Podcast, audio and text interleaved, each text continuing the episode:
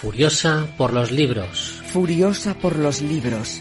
Furiosa por los libros. Furiosa por los libros. Furiosa por los libros. Furiosa por los libros. Furiosa por los libros. Furiosa por los libros.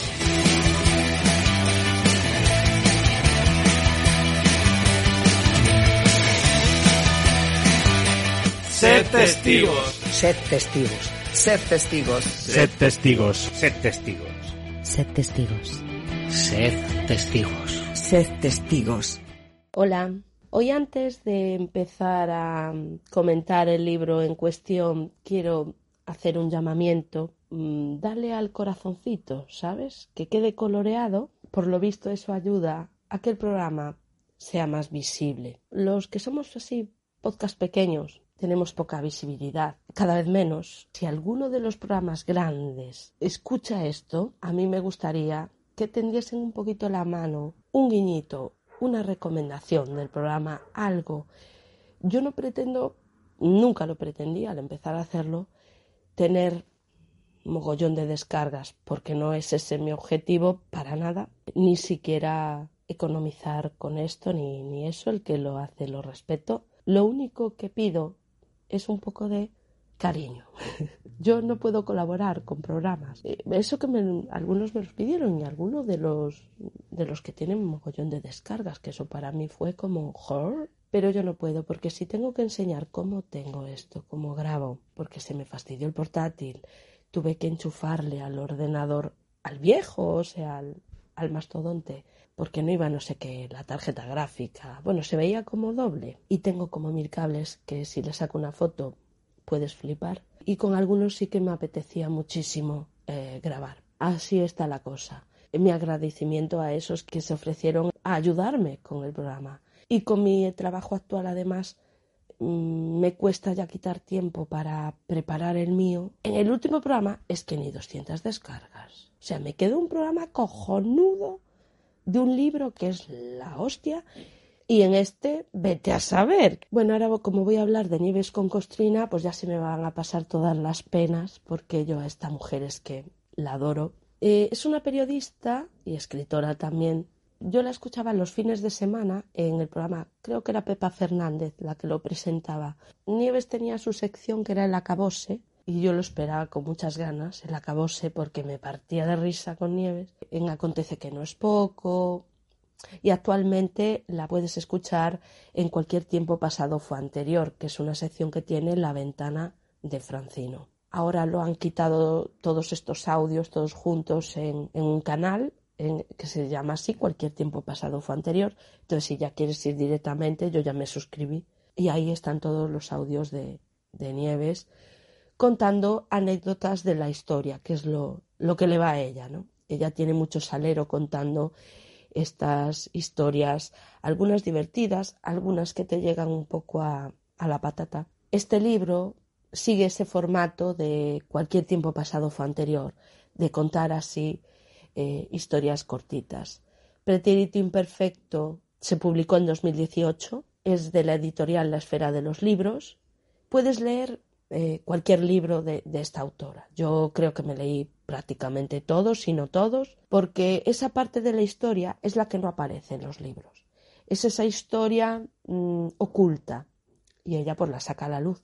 Puedes leer poquito a poquito porque como son anécdotas cortas, si te pilla un fin de semana te lo ventilas rápido, pero imagínate, ¿no? Pues llegas por la noche y dices, mm, voy a leerme un par de anécdotas y te duermes ahí terriblemente. Bueno, con algunas se te encoge un poco el corazón, pero normalmente te sacan así una sonrisita, ¿no? Es un libro de estos de Feeling Good. Ya te digo que si no te gusta Nieves no te va a gustar el libro porque tiene su estilo. Voy a hacer spoilers porque es imposible no contar anécdotas para intentar atraer hacia el libro, que siempre es mejor leerlo antes que escuchar el programa, pero si no te importa algún spoiler, puedes seguir. Si no, párate aquí, consigue pretérito imperfecto y luego vuelve. Vuelve y marca el corazón.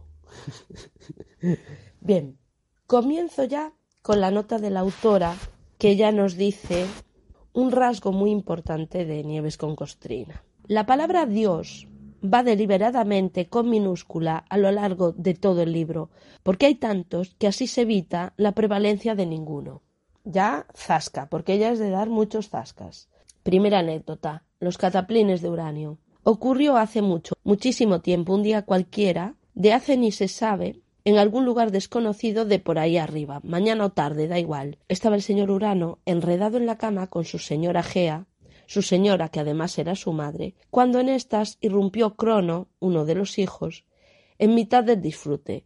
Crono agarró a su padre, le cortó los cataplines con una hoz, los tiró al vacío por encima del hombro, con el mayor de los desprecios, y los cataplines cayeron desde el cielo al mar. Chof chof.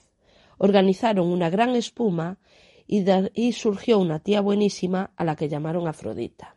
Luego Afrodita se enredó con Ares, que era hermano de Atenea, tuvieron a Eros, un cachondo, y mientras Zeus se lió con su hermana, y empezaron a nacer dioses por un tubo que se fueron luego todos a vivir al Olimpo.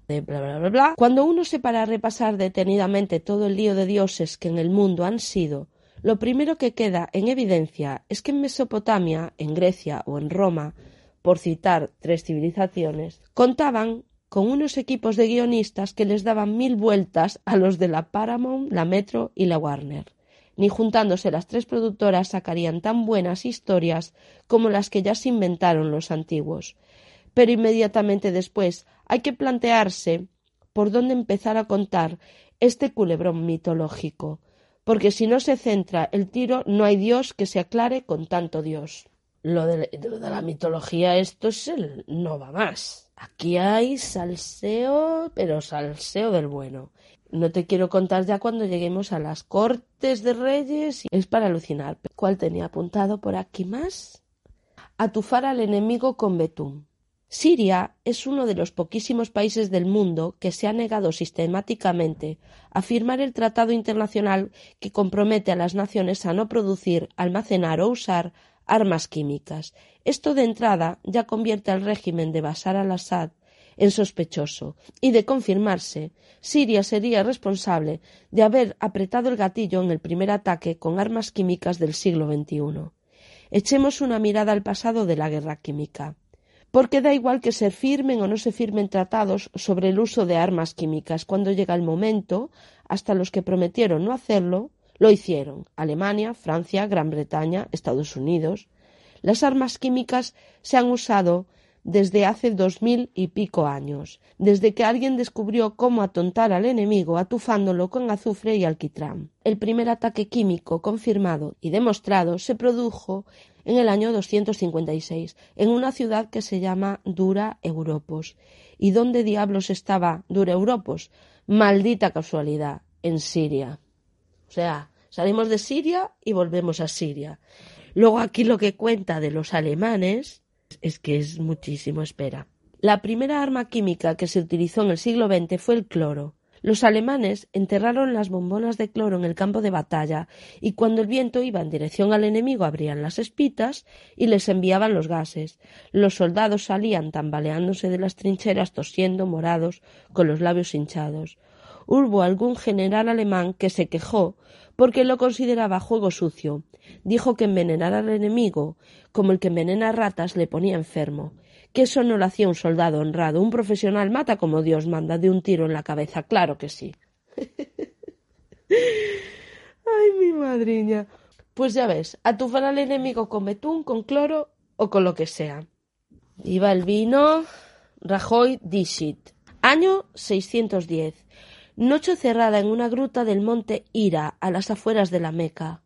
Mahoma dormía tranquilo, junto a la que fue la primera de sus trece esposas, cuando apareció un tipo con alas que lo despierta a voces y con muy malas formas. Eh, Mahoma, ya estás tomando nota, le dijo el ángel Gabriel, y allí mismo le dictó las primeras revelaciones. No se sabe en qué momento Gabriel le reveló a Mahoma la ley noventa de la Sura cinco, esa que dice el vino no es sino una abominación y obra del demonio. Les hizo bien la puñeta a los futuros parroquianos musulmanes. A partir de ese momento, el vino quedó proscrito para el Islam. ¿Por qué le hizo esa faena el ángel a los musulmanes si era el mismo Gabriel que había llevado mensajes a judíos y el mismo Gabriel que llevó mensajes a, a los cristianos? ¿Por qué a ellos no les prohibió el vino? Mal, Gabriel, muy mal. es que aquí esto es como lo de la vida de Brian, la sigue a la sandalia o sigue al botijo. Todas las religiones ahí en el mismo sitio y cada una diferente. Super Guillermo, el único héroe suizo. Ya sabemos todos de quién hablará, de Guillermo Tell. La Suiza de Guillermo Tell no era nada, no era un país, no tenía rey ni territorio definido. En aquella zona había una serie de comarcas que se llamaron cantones, donde mandaban señores feudales. Cada cantón iba a lo suyo, con sus propias leyes. Pero por aquel entonces estaban poniéndose muy pesados por Europa los Habsburgos, los Austrias, empeñados en formar un gran sacro imperio romano germánico, en el que mandaran solo ellos, y pusieron el ojo en los cantones suizos. Los Austrias fueron colocando a sus gobernadores al frente de los cantones, porque a los suizos de entonces les daba un poco igual que se les considerara parte del Sacro Imperio Romano Germánico o integrantes de la secta del Sol Naciente, siempre y cuando no les tocaran las narices, les respetaran sus derechos y sus privilegios y no les metieran en follones que ellos no buscaban. Pues un día iba Wilhelm Tell, porque Guillermo se lo llamamos nosotros, con su hijo atravesando la plaza mayor de Altdorf, cuando pasó de largo sin hacer la reverencia oportuna ante el símbolo del poder del imperio austriaco, que era un sombrero colocado en lo alto de un poste en mitad de aquella plaza. No está claro si fue un despiste, si fue puro desconocimiento o si le dio la gana de no postrarse ante nada. Versiones hay para todos los gustos. Decidió entonces castigar a Guillermo Tell y, como sabía sus habilidades con la ballesta, exigió que demostrara su puntería atravesando una manzana que iba a colocar en la cabeza de su hijo.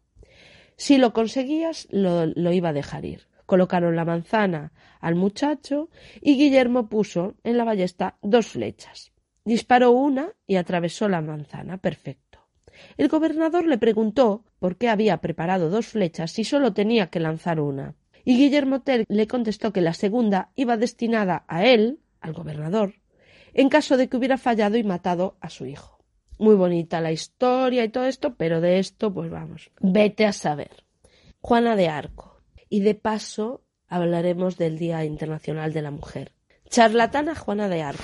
El 8 de marzo día fijado por la Organización de Naciones Unidas para celebrar internacionalmente a la mujer, fue el día en que hace seis siglos, por casualidades del calendario, una mujer se remangó, se puso a trabajar, le sacó las castañas del fuego a un rey y luego acabó maltratada y muerta. Pasó a la historia como Juana de Arco. Aquí después desarrolla toda la historia de por qué ella se Juana de Arco se metió en ese berenjenal, por qué eligieron el 8 de marzo, que no fue por Juana de Arco, que fue por este detalle. Mm, un hecho muy trágico, la muerte de 146 trabajadoras en el incendio de una fábrica textil de Nueva York. Y aunque suene raro haber seleccionado una efeméride tan cruenta para un día que ahora es una jornada que celebra y reivindica a las féminas, tiene su explicación. Esto del Día Internacional de la Mujer antes se llamaba Día de la Mujer Trabajadora, y puestos a elegir un acontecimiento destacado, aquel de Nueva York parecía el más idóneo, puesto que era el que más tenía que ver con la mujer trabajadora. Ocurrió en Manhattan, en Manhattan en 1911, en una fábrica de blusas, donde prácticamente solo trabajaban mujeres, la mayoría inmigrantes y todas jóvenes. No es que no hubiera hombres, lo sabía, pero eran jefes y no murió ninguno. Todas las víctimas fueron mujeres porque las tenían encerradas con llave en tres plantas del edificio. Por eso, cuando se produjo el incendio, no pudieron salir y murieron quemadas o estrelladas contra el suelo porque saltaron por la ventana. Aquella tragedia dejó al descubierto las infames condiciones en las que trabajaban esas mujeres y provocó que se cambiara la legislación laboral, se desarrollaran normas sobre seguridad en el trabajo y se permitiera la creación del primer sindicato de trabajadoras textiles. Esto ocurrió un 25 de marzo, pero se decidió que el recuerdo marcaría el Día Internacional del día 8. Lo que hizo Juana, en cambio, sí está documentado un 8 de marzo. Mira tú lo que la historia, lo otro pasó un 25. En fin, y lo de Juana, que tiene su intríngulis, porque primero la quema la iglesia en la hoguera y después la canonizan. dice ella para acabar el capítulo, menuda pandilla de cínicos. Pues sí, hija, sí. Sexo loco en la corte de Aragón. Aquí empezamos con lo bueno. Cuando se mete con los reyes, yo es que me. No puedo morirme más de risa con ella. Mira. Ahí va. Fernando el Católico. Bien, a quien tenga entronizado a los reyes católicos, pues aquí les va a caer un mito. Aguantó viudo el tiempo justo. Fue morirse su amada Isabel y tardó menos de un año en volver a casarse. Primero lo hizo por poderes y luego, el 18 de marzo de 1506, por fin pudo verle la cara a su segunda esposa. Se llamaba Germana, era francesa y muy mona, dieciocho añitos. Pero sobre todo era muy útil a los intereses del rey porque Aragón seguía siendo de Fernando. Ya está más que sabido que Isabel dejó la corona de Castilla a su hija Juana, la perturbadilla, que pasó a ser reina junto al digoló de su marido Felipe el Hermoso. Cuando Fernando se casa con ella, pues ya se ponen inmediatamente al lío, sexo loco para procrear cuanto antes. Pero el muchacho tardaba en llegar, tardaba tanto, que mientras Fernando y Germana se esmeraban en lo suyo, Felipe el Hermoso se murió y encima el rey aragonés consiguió encerrar a su hija en Tordesillas. Parecía que muerto el perro se acabó la rabia, porque en ese nuevo eh, escenario político Castilla volvió a manos del rey Fernando como regente. Sin embargo, no por ello dejaba de necesitar un heredero con Germana, porque él ya estaba decidido a separar los reinos castellano y aragonés. El rey Fernando necesitaba un sucesor.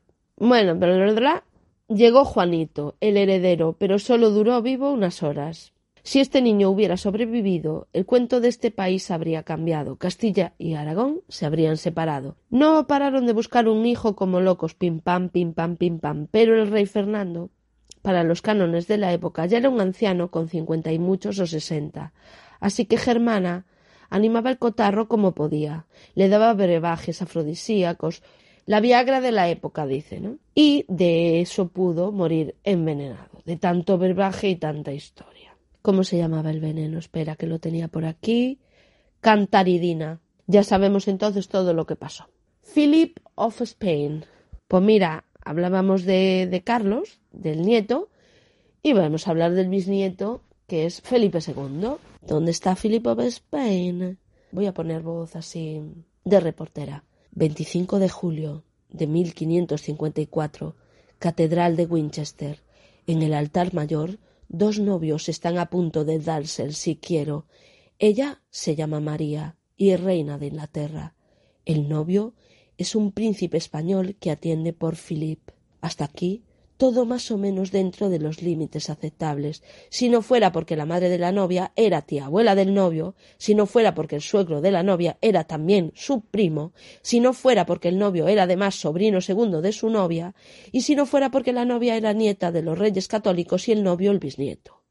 Si no fuera porque aquella boda real era un soberano disparate. Es que tiene mucha gracia.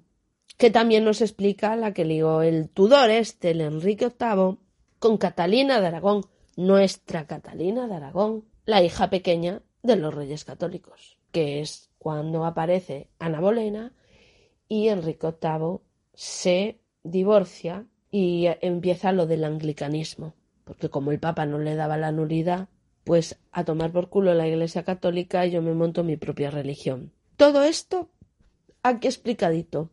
Qué mal que le pese a quien le pese, los ingleses tuvieron que apechugar con que Felipe II fue rey de Inglaterra. Un periodo de tiempo corto, pero lo fue.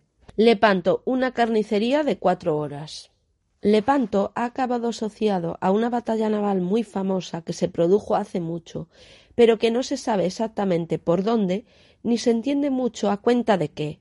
Algunos sabrán, además, que se pegaron cristianos contra turcos, que Juan de Austria regresó de aquel combate convertido en un héroe y que Cervantes fue uno de los ciento setenta y cinco mil hombres que participaron en aquella bronca, pero poco más.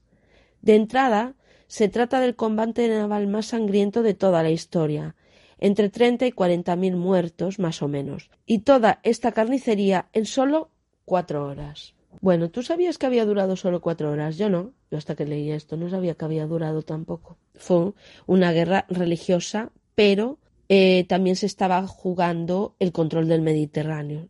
Nuestro Miguel de Cervantes en esta batalla no perdió la mano. Le llaman el, el banco de Lepanto, pero no la perdió. Le quedó inútil la mano izquierda. Volvemos ahí a la chicha con los reyes. Por culpa de la única criadilla del último Austria. Hace ya tres siglos que en la ciudad de Utrecht, Países Bajos, Francia e Inglaterra firmaron el tratado que reconocía a Felipe V como rey de España. Supuso la llegada de los Borbones al trono y el principio del fin del imperio español en Europa. Voy a resumirlo un poco. El último rey de los Austrias fue Carlos II, que éste murió sin descendencia. Creo que hijo de Felipe IV. Yo creo que sí. A ver, están los reyes católicos. Estos eran trastamaras. Juana la Loca, que como se casa con el Habsburgo este, vienen los Austrias, ¿no? Que el Austria primerísimo fue Carlos I. Después Felipe II, Felipe III, Felipe IV y luego Carlos II. Pues este último era el que estaba hecho mierda. Le llamaron el hechizado. El hechizado se montó las famosas guerras de sucesión. Y aquí era mm, Felipe V, que era Borbón, contra un Austria que también reclamaba la corona para que siguieran los austrias en España. Lo que pasa es que a Carlos II lo habían convencido en el hecho de muerte o algo así para que firmase eh, que su heredero sería Felipe V. El Peñón de Gibraltar y otros muchos territorios los perdimos para colocar al Borbón este, al Felipe V. Hubo mucho mamoneo, muchos tratados, muchas concesiones a muchos países. El Felipe V era el padre de Carlos III, ¿no? Entre comillas, porque se sospecha que el padre de Carlos III es otro. Ahí se limpiaba un poco la sangre, porque este Carlos II, ¿por qué le llamaban el hechizado y yo así? Por la endogamia que había, se casaban entre primos, entre hermanos, sobrinos. Esto, es, esto era un, una cosa. Entonces, claro, en el momento que una reina pues se entendía con alguien de la corte, un soldadito o, un cura, pues aquí se hacía un poco de limpieza. Que de los reyes también me gusta. Pero como tengo muy mala memoria, ¿qué reina dijo, ¿cómo voy a querer a mi marido si no me da más que hijos muertos? Eran también, me parece que primos o algo así. Yo no sé si no sería la madre de Alfonso XIII. No recuerdo. Bueno, es que de estas hay mogollón. Hombre, Alfonso XII tampoco era hijo, era un secreto a voces, que era hijo del Puig Moltó, que no era hijo de del Francisco de Asís. culebronero, culebronero todo. Se marchan los, se piran los Austrias y vienen los Borbones y y la cosa de Guatemala, Guatepeor. Luis XIV, Fashion Victim. Este era el abuelo del que hablamos antes, Felipe V. Primero de septiembre de 1715, Versalles, a las ocho y cuarto de la mañana. La llama inalterable de una vela junto a la boca del rey constata que Luis XIV ha dejado de respirar cuando solo le faltaban cinco días para cumplir setenta y siete años. Fue el ocaso del rey Sol, el fin de un reinado delirante y teatrero, en los instantes finales de su vida, rodeado de tropecientos familiares y sirvientes que no paraban de llorar, les dijo que pensabais que era inmortal. A ver, tenía setenta y siete años, que para la época estamos en 1715. Para la época no está nada mal. No se ha podido confirmar que el cardenal Mazarino fuera el padre biológico de Luis XIV, pero tiene todas las papeletas, y lo que sí está demostrado es que se volcó junto a la regente Ana de Austria en la educación política de Luis XIV. Entre los dos dieron forma al rey Sol y con él al siglo de oro francés. Mucho mérito tuvo la mamá porque Ana de Austria salió lista y supo lidiar con las tres mil y una intrigas de la corte de Francia, sobre todo con el cardenal Richelieu. Esto nos suena de, de los tres mosqueteros. Y que le quede claro a los franceses que mucho rey Sol, mucho Versalles y mucho Puturru de Foix pero la mamá del peliculero Luis XIV era de Valladolid. Ana de Austria, ¿quién venía siendo? Venía siendo hija de, de Felipe III. Mira, como no venían los herederos, pues ella se tuvo que buscar la vida. Es así. Aquí nos reivindica la figura de Blas de Lezo, un medio hombre con un par. En enero de 2014, el Museo Naval de Madrid abrió una exposición dedicada a Blas de Lezo y Olavarrieta, un marino guipuzcoano que habitó hace tres siglos y que arreó a la Armada Británica el mayor guantazo que recuerdan. Aquí nos describe cómo era físicamente. Mira, Con solo 25 años ya le faltaba un brazo, un ojo y una pierna. Debía de ser por eso que también le llamaban el patapalo. Bueno, van a por Cartagena de Indias. Entonces está allí Blas de Lezo. Le plantan 195 barcos frente a Cartagena, mientras que Lezo solo disponía de seis naves para defenderse. Los británicos contaban con treinta mil hombres armados hasta los dientes, pero el guipuzcoano tenía que apañarse con dos mil quinientos y seiscientos nativos que tiraban con flecha. Estaba cantado que aquello iba a ser una escabechina, si no empleaban más maña que fuerza, y Blas de Lezo para la maña tenía mucho ojo. Solo uno, pero valía por cuatro. Evidentemente, hunden los seis barcos de Blas de Lezo y ellos se quedan ahí atrincherados en el castillo de San Felipe. El almirante Vernon comunica el triunfo a los británicos, Cartagena ha caído, adiós al imperio español y todo el rollo, pero, claro, no esperaba que cuando lanzan el ataque definitivo, Blas de Lezo se estaba preparando. Ordenó hacer fosos más hondos y cuando los británicos pusieron las escaleras, pues las escaleras no llegaban y entonces quedaron ahí a merced. Fue una masacre. Los británicos, según cuenta Nieves, esto no lo quieren recordar, prefieren olvidarlo. Entonces, Vernon, que acabó enterrado en la abadía de Westminster como un héroe, pues Blas de Lezo, fíjate tú cómo somos, en una fosa común. Aquí va lo que hizo la Armada Española. En 2005 los británicos celebran por todo lo alto el bicentenario de la batalla de Trafalgar, donde nos dieron una soberana paliza a los españoles y a los franceses en las costas de Cádiz. El que nos dio por los cuatro costados fue Nelson, ese héroe que tienen sobre una gigantesca columna en Trafalgar Square, en Londres. Para conmemorar la gesta, los británicos organizaron un tremendo sarao al que invitaron a varios países a participar enviando un buque. ¿Qué buque envió? ¿Qué buque envió España? La fragata Blas de Lezo, que se paseó por aquella romería de aguas británicas diciendo he vuelto a tomar por saco. Estuvo che bien, la pérfida Albión, el máster homologado del rey. Pues aquí nos va a hablar de un rey, Carlos III, hijo de Felipe V, fue de los mm, reyes menos malos. El 17 de octubre de 1754, el puerto de Barcelona era una fiesta. Lujosos carruajes, caballos engalanados como repollos, toda la aristocracia vestida de domingo, la plebe arremolinada un poco más allá para que no molestase. Todos esperaban a los diecisiete navíos y cuatro fragatas que traían a la nueva familia real procedente de Nápoles. Nadie conoce al nuevo rey de España porque no ha pisado por aquí desde hace tres décadas, pero todos saben quién es, cuando por fin se deja ver hombre.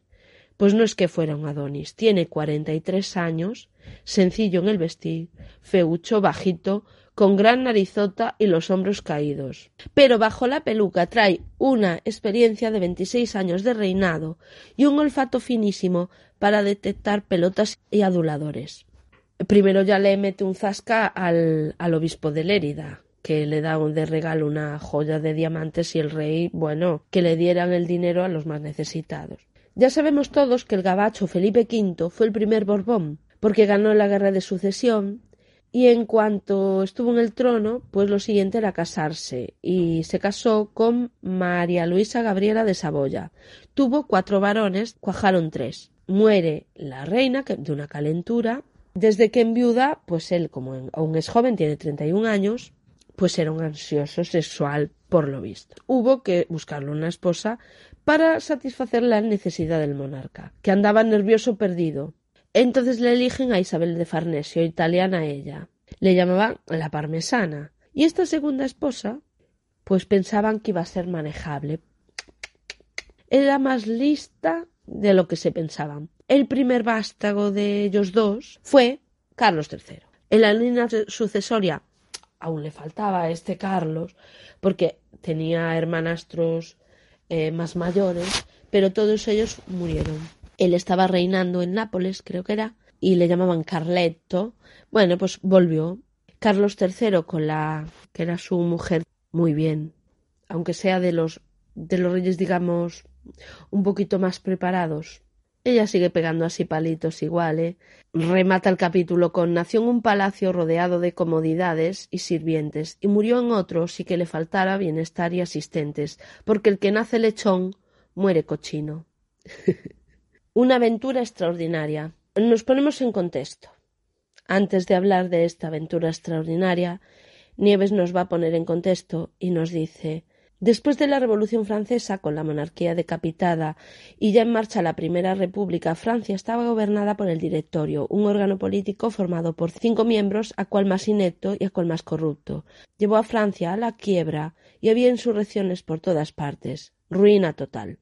Para asegurarse, los miembros del Directorio no se les ocurrió que dar más poder al ejército tener contentos a los militares para sofocar revueltas internas y conseguir conquistas en el extranjero para que trajeran dinerito fresco al país.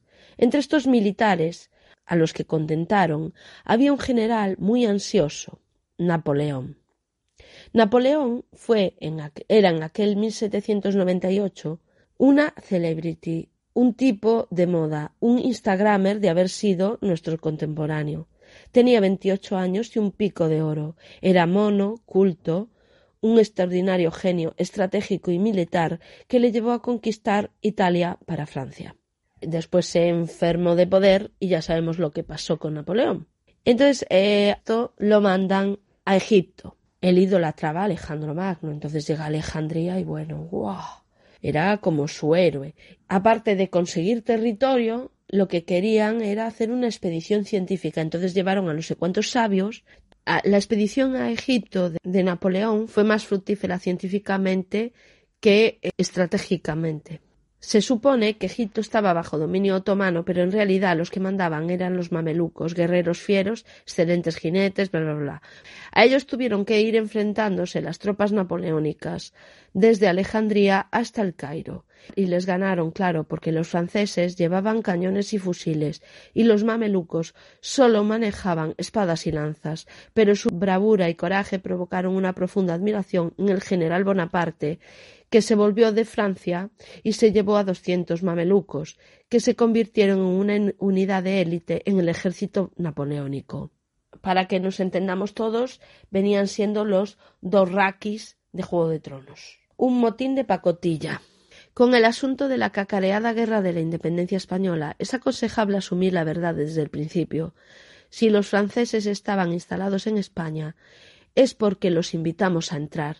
El 2 de mayo madrileño es muy mítico, está repleto de tintes heroicos. Conviene desprenderse de orgullos patrios que solo sirven para adornarnos la realidad y despistarnos con presuntas proezas. Siempre pensamos que fue que los franceses, Napoleón a la cabeza, nos invadieron, nos engañaron. Una parte de razón hay, pero es que la corona española se dejó mangonear de mala manera. Tú, eh, Napoleón quería conquistar Portugal. Tengo que pasar por España. ¿Me dejáis pasar? Sí, sí, pasa, pasa. Pasa que estaba Carlos IV, que era hijo de Carlos III, padre de Fernando VII. Bueno, pues este Carlos IV, que mandaba más Godoy que él, ¿para qué me estoy yo aquí tal si lo tiene ya aquí explicado? El elenco protagonista: el rey Carlos IV, flojito, talento bajo mínimo, simplón, manejable. Él quería su campo, su caza y que le dejaran de líos. La reina María Luisa de Parma, ambiciosa y malamandona, ella tenía sus lujos, sus joyas y le gustaba más el primer ministro que su marido. Manuel Godoy, primer ministro, carrera política en ascenso, tal, mangoneaba el reino, mangoneaba al rey y se entendía con la reina. Fue el primero que tuvo el título de generalísimo. Franco después se lo copia. Cuarto prota, Fernando, el príncipe de Asturias, el que luego acabó siendo el cretino de Fernando VII. Odiaba a su padre, el rey, porque le parecía un flojo, odiaba a su madre, la reina, por los líos que tenía con el primer ministro, y odiaba al primer ministro porque mandaba mucho. Así que Fernando, que quería quitar a toda esta calaña de ahí, su padre, su madre y Godoy, y ponerse en la corona.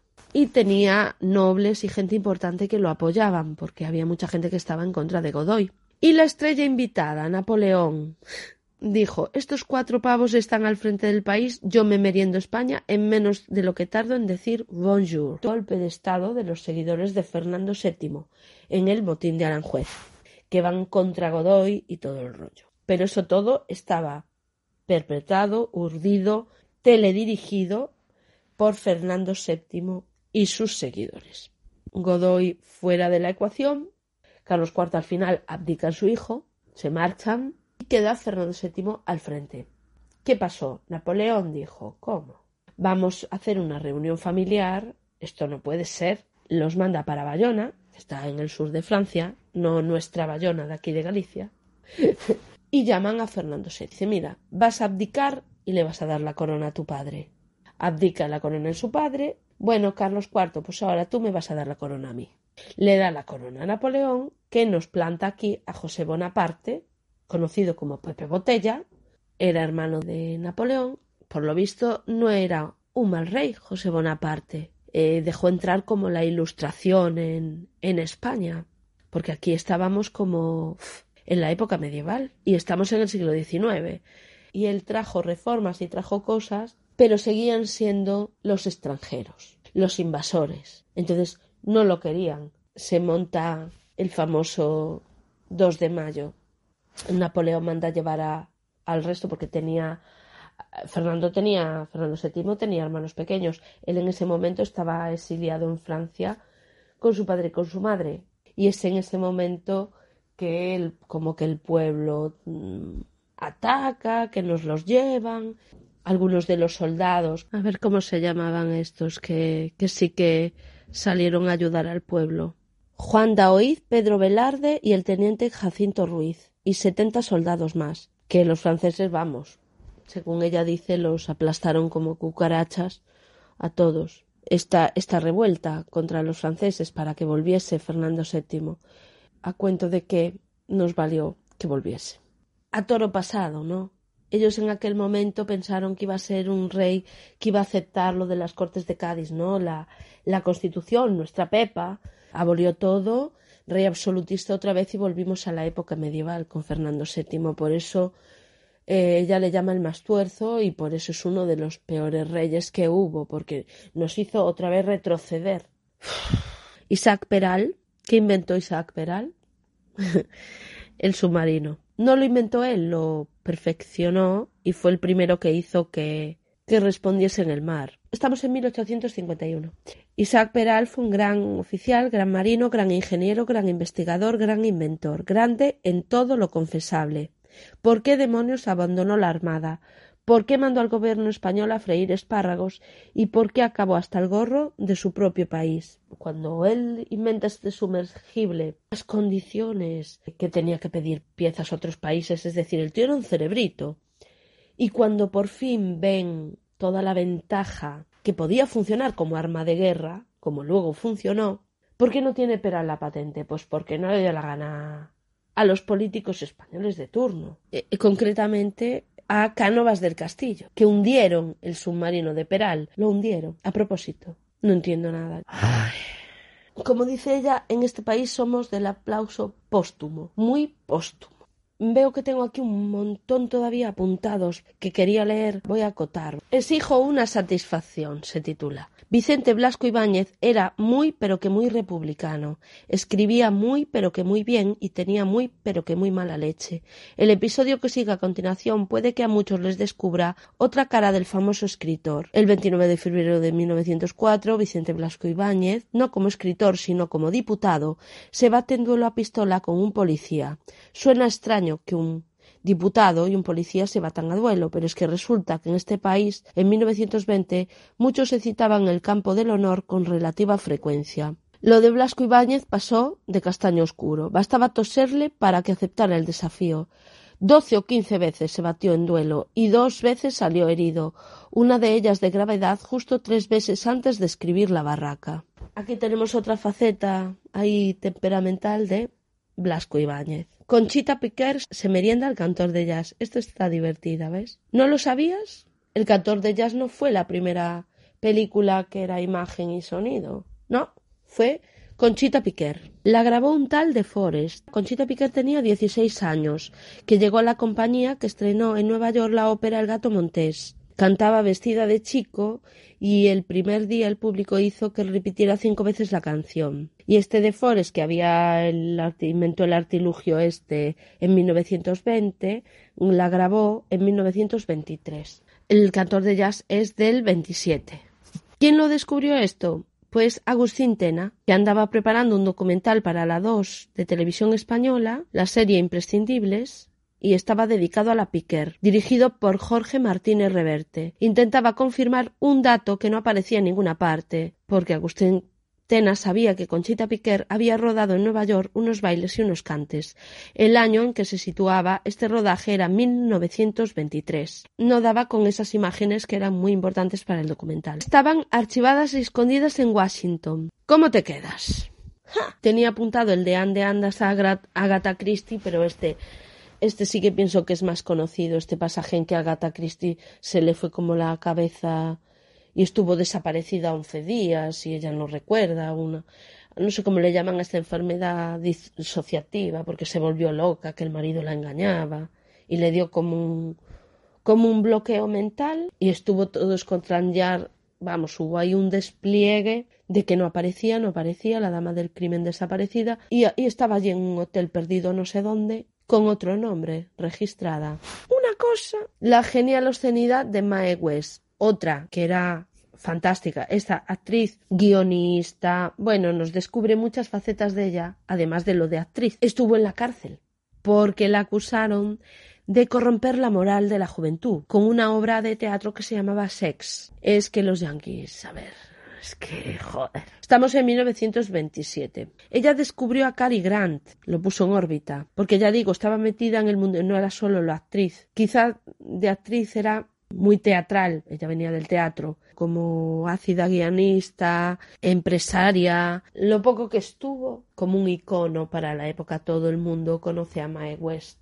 No era la más guapa, pero tenía un descaro y un desparpajo que la hacía mucho más atractiva. Eh, también está el pasaje de Ha nacido la estrella de la radio, lo de John Wells, que también es bastante conocido, lo de... Ellos eran un, teatro que se hacía en radio, ¿no? Eh, su programa era poco escuchado, o sea, no tenía mucha audiencia, pero en los descansos de la audiencia del programa principal de radio, la gente iba al, al de él. Y él supo muy bien medir los tiempos, Dice que fue todo muy premeditado, como que había una invasión extraterrestre. La explicación, antes, cuando nadie la escuchó, que eso todo era mentira. A ver, habría mucha gente que ya había leído a Wells y que ya solió la tostada, pero otras personas picaron de este genial director que también ya, ya hacía sus pinitos ahí, que era muy joven. Himmler, seis días y cinco noches. Pamear y no echar gota. Este venía a buscar el santo grial. Bueno, para quien no sepa quién es Himmler, pues es uno de los de los nazis más importantes.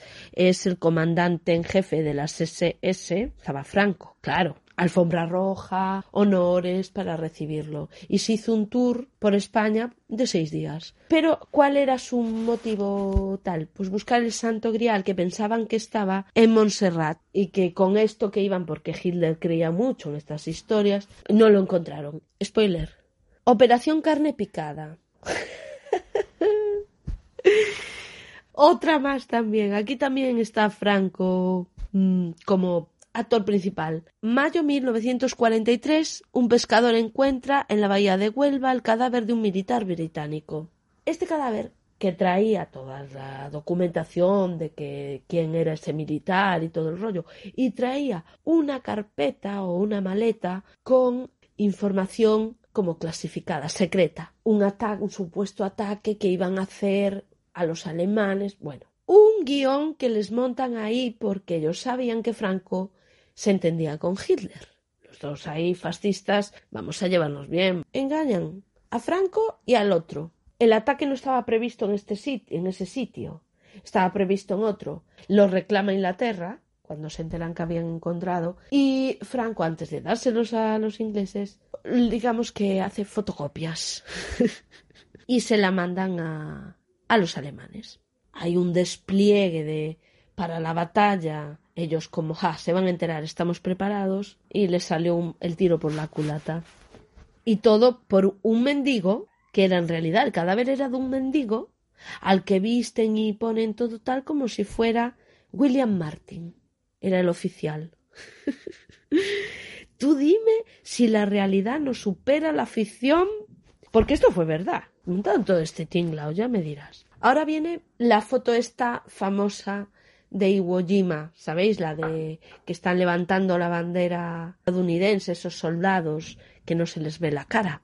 Bueno, pues fue una foto de chiripa, porque resulta que al corresponsal que mandaron allí para que quitase la foto de la gesta de los Estados Unidos conquistando esa, esa islita, me siento como la isla Perejil, ¿eh? ¿Cómo se llaman? El monte mm, Suribachi. Es donde está esa foto que es casual. Él cuando iba disparó sin mirar, el fotógrafo, que ganó el premio Pulitzer, que famosa que hay, escultura y todo, o sea, muy bien. Bienvenido Mr. Marshall. Cómo me gusta esta película. Si no la viste, la tienes que ver. Y si la viste, vuélvela a ver porque yo la volví a ver hace poco y ay, qué bien está. El 25 de septiembre de 1953, España firmó con Estados Unidos un pacto de nombre rimbombante, Convenio Defensivo de Mutua Defensa y Ayuda Económica. Dicho de otra manera, nos plantaron las bases americanas en Zaragoza, Torrejón, Madrid, Morón, Sevilla y Rota, Cádiz. Fue el fin del aislamiento internacional, la bienvenida a Mr. Marshall. Y es verdad, con sus cosas buenas y sus cosas malas. Económicamente a lo que es las bases no les vino mal, porque eso generaba dinero. También teníamos el peligro militar, por otra parte. Como voy a contar ahora, porque el mundo estuvo un tris de dar un tras en la Guerra Fría, Estados Unidos, Rusia, pues uno ruso que tenía que estar vigilando ahí los monitores o algo así. Es que no encuentro ahora la página. Que eso, que no hubo un, una desgracia, pero una desgracia muy grande, porque estos mandaban los misiles nucleares, se detectaron misiles, pero él quiso asegurarse y resulta que al final no eran misiles, no sé qué rollo le pasó, desobedeció la orden de apretar el botón, como quien dice, pero aún así fue destituido y eso por no obedecer. Por sentido común que eso tiene que ser algún fallo de la máquina, aunque no sea que yo eso nunca lo entendí. Tienes que obedecer a toda costa, sin, sin mirar la orden que te den. Oye, habrá límites, ¿no? No estos que decían, no, los que vigilaban de los campos de concentración, estás viendo lo que le estás haciendo a esa gente. Eso, cuando el sentido común se pone por encima de desobedecer órdenes de cualquier índole, por eso nos cuenta la historia. Que gracias a este hombre, el teniente coronel Stanislav Petrov, o sea, en Rusia le arruinaron la vida, pero en Estados Unidos le reconocieron Premio Ciudadano del Mundo y Naciones Unidas le llevó a Nueva York y le hizo un homenaje público y tal. Sí, voy a leer el final del capítulo ya que lo encontré.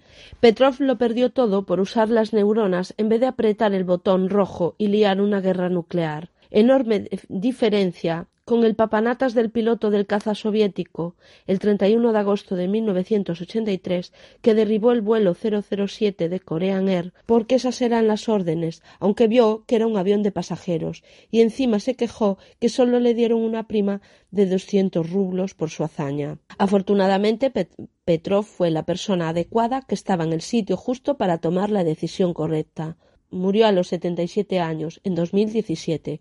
Tres hurras por un militar con dos dedos de frente. Hip, hip, hurra, hip, hip, hurra, hip, hip, hurra. Me quedan dos cositas por contar. La catástrofe de Bhopal, que creo que es importante porque es una catástrofe que no es tan conocida. El 3 de diciembre de 1984, una fábrica estadounidense de pesticidas liberó 42 toneladas de gas tóxico que mató en el acto a tres mil personas. Hoy, más de tres décadas después, otras ciento cincuenta mil sobreviven a duras penas, envenenadas por el gas y sobre todo por la injusticia.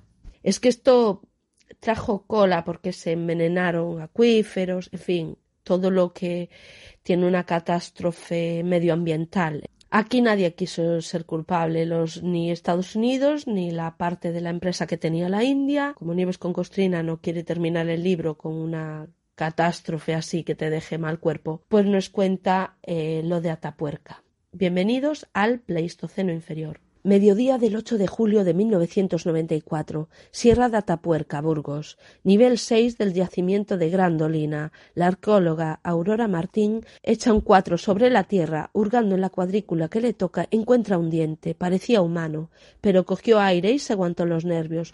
Lo guardó en una bolsita transparente y esperó el dictamen de su jefe de excavación, José María Bermúdez de Castro. No necesitó sacar el diente de la bolsa. Lo miró a través del plástico y sí, era humano y visto el estrato donde lo había encontrado Aurora, mucho más antiguo de lo que nunca hubieran soñado. Este diente le llevó puesto un tipo que vivió por aquellos lares hace novecientos mil años. Era el europeo más antiguo jamás hallado. Y el tío era de Burgos. Le ponen el nombre oficial que somos antecesor. ¿Para qué contar más? Porque ya me enrollé de lo lindo. Eh, todas estas historias que fascinan, pues Nieves con Costrina fascina todavía más ella toda junta. Hasta la próxima. Furiosa por los libros. Furiosa por los libros. Furiosa por los libros. Furiosa por los libros. Furiosa por los libros. Furiosa por los libros. Furiosa por los libros. Furiosa por los libros.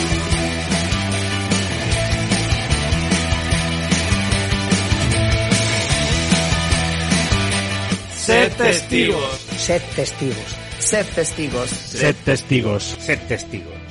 Sed testigos. Sed testigos. Sed testigos.